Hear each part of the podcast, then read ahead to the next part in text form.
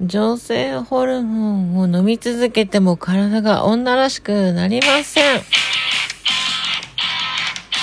はい、皆さんおはこんばんにちは。元男で現在トランスジェンダー女のスザンヌ美咲が暴く LGBTQ その他もろもろ性のお悩みぶっ込み案件スザンヌ美咲秘密の花園というわけでラジオトーク公式番組でございます。え今日もですね、笑顔、ハート、ネギボタンをポチポチ押しながら聞いていってください。というわけで、今回のお題がこちらです。女性ホルモンを始めたばかりのトランスジェンダーの方が、方々に、方に相談いただいたんですが、え女性ホルモンを投与してもなかなか体が女らしくなりません。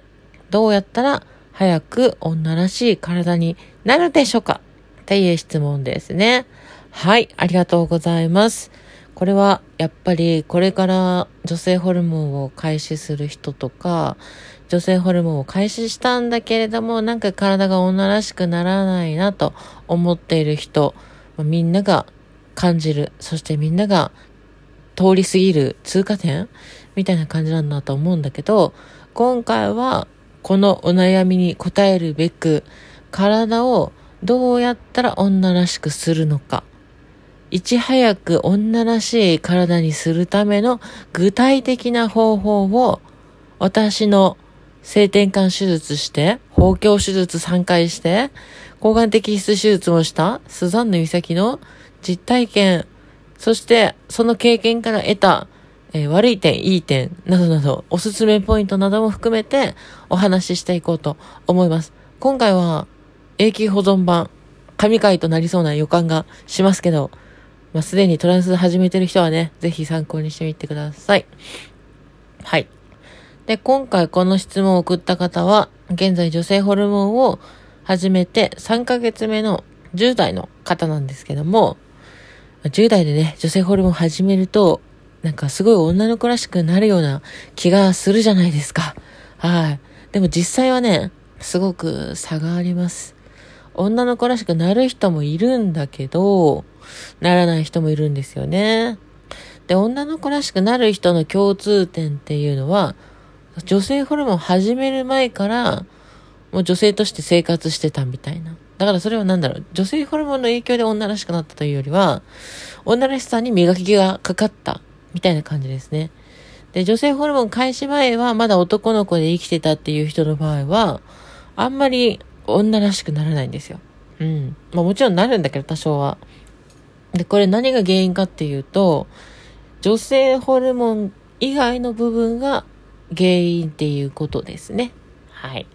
うん、逆の言い方をすると、女性ホルモンではそんなに体は女らしくならないよっていうことでございますよ。残念ながら。とはいえ、今回は自分の体を女らしくすることなので、それについてお話しします。えまず女性ホルモンを始めると、だいたいですね、1ヶ月目ぐらいから胸が成長し始めます。だから仮に今日女性ホルモンを開始したとしたら、1ヶ月後の2月の上旬ぐらいかな？には、まあなんか胸ちょっと膨らんでんじゃね？みたいな感じを感じるかもしれません。で、この膨らんでる胸はもしかしたら A カップ未満かもしれないし、人によっては B カップとかになってるかもしれません。だいたい女性ホルモン開始して3ヶ月ぐらいでその人の胸の成長スピードっていうのがなんとなくわかるんですが、まあ大体3ヶ月経ってみて A カップに満たなかったとしたら、まあ女性ホルモンで胸が大きくなることはまずないと思ってもらっても間違いないです。で、女性ホルモンを開始するとどのように変化するか、その、胸は大きくなるんですが、それと同時に胸がなんとなく痛み始めます。乳首の下がなんかなんとなく痛くなるっていう感じ。もしかしたら思春期に男の子だったとしても、男の子の体で生まれた人であったとしても、思春期に胸の下、乳首の下とかに何かしこりとか痛みっていうのを感じた経験がある人がいるかもしれません。その人は、まあ、その時の痛み、しこりっていうのをさらに10倍ぐらいにしたぐらいの痛み、しこりがあると思います。で一番痛いのがおそらく2ヶ月目から3ヶ月目にかけてが多分一番胸が痛いと思うんですけど、この頃はどれぐらい痛いかというと、服に擦れただけで痛いですね。胸が服に擦れたり、ちょっと胸が成長してるので、階段を降りた時とか、走ってる時とかに、まあ、胸に振動が伝わると思うんですよ。本当に微量な動きなんですけど、その微妙な揺れ、胸の揺れで、服が擦れたりとか、衝撃が胸に伝わったりして、激痛が走ります。だから胸を抱えないと走れなかったりとか、まあその胸はそんなに成長しててもしてなくてもですよ。胸が A カップに満たないくらいのサイズだったとしても、この時にすごく胸を押さえないと痛いと思います。はい。で、胸が痛くなって一生このまま胸が痛いのかなってすごく悩む人が多いです。だいたい女性ホルモン開始2ヶ月3ヶ月の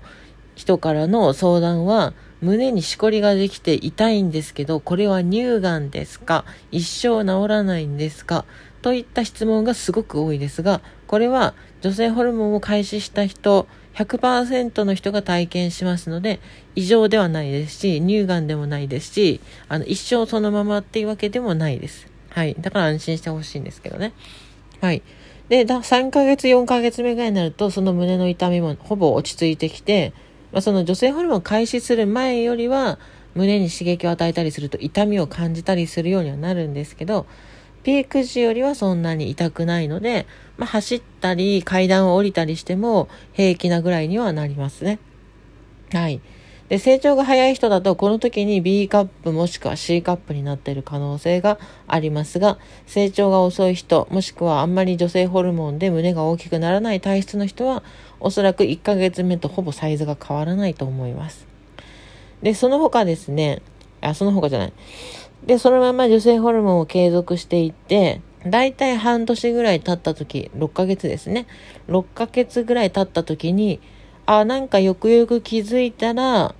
肌二の腕だったり腕だったりが、なんか昔より筋肉が落ちてて、皮下脂肪が増えてるような気がするって気づきます。私の場合だったら、あの二の腕が脂肪がね、プニプニしてて柔らかくなってたんですよ。で、男の時はこんなに柔らかくなかったので、男の時ってその女性ホルモン始める前ね、はこんなに柔らかくなかったので、あ、これはもしかして女性ホルモンが効いてるってことなのかな、と思いました。で、その他、鏡を見た時に、なんとなく目つきが女っぽく、女っぽくっていうか幼くなっているような気がします。具体的にどこがどう変化したのかわからないんだけど、なんとなく変わってるような気がするって感じます。今の人だったらね、携帯とかでホルモン前の自撮り写真とかを撮っていたとしたら、今のそのホルモン数ヶ月後の自分の顔を撮ると、ホルモン始める前よりはなんとなく顔が優しくなってるような、幼くなっているような、そんなイメージを抱くかもしれません。はい。言葉にするのが難しいぐらいの細かな変化なんですけど、そういった変化を感じると思います。で、その他、えっ、ー、と、体の、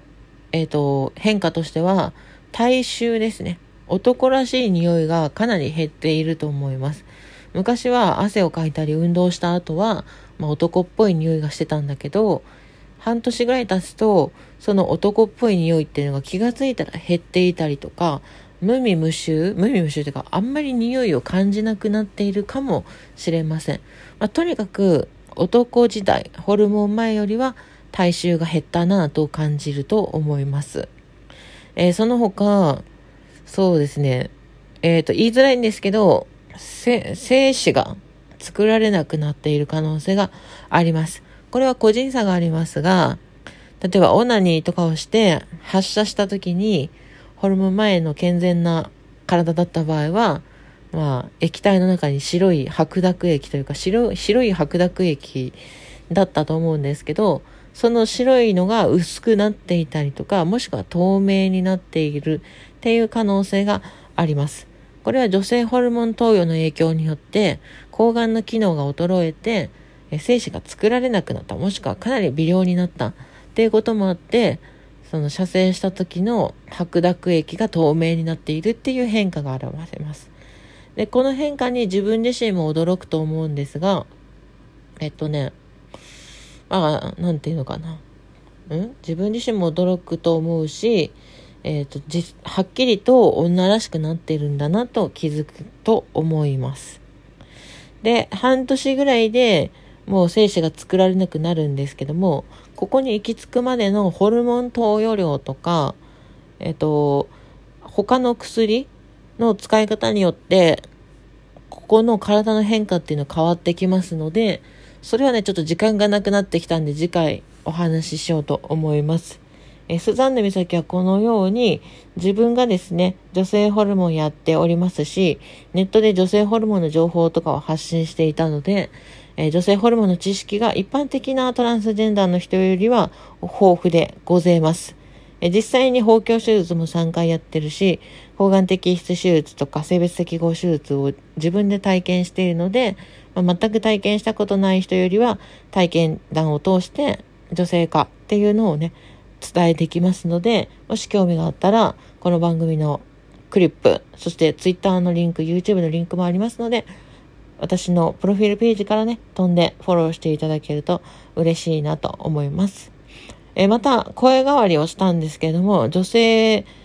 化手術をやったり、ボイストレーニングをしたりして、今はこんな感じの声になっています。昔はもっと低かったんだけどね、よろしくね。って感じで、ボイストレーニングしてますので、そういった女性声に関してもし興味がありましたらね、お気軽にお便りなど送っていただければね、このラジオでお答えできるんじゃないかなと思います。